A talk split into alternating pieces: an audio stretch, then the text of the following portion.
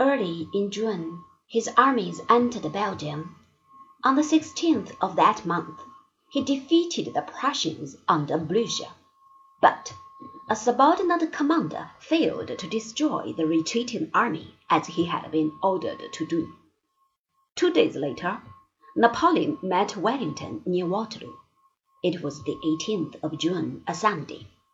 At two o'clock of the afternoon the battle seemed won for the French. At three, a speck of dust appeared upon the eastern horizon. Napoleon believed that this meant the approach of his own cavalry, who would now turn the English defeat into a rout. At four o'clock he knew better. Cursing and swearing, old Blucher drove his deathly tired troops into the heart of the fray. The shock broke the ranks of the Guards. Napoleon had no further reserves. He told his men to save themselves as best they could, and he fled.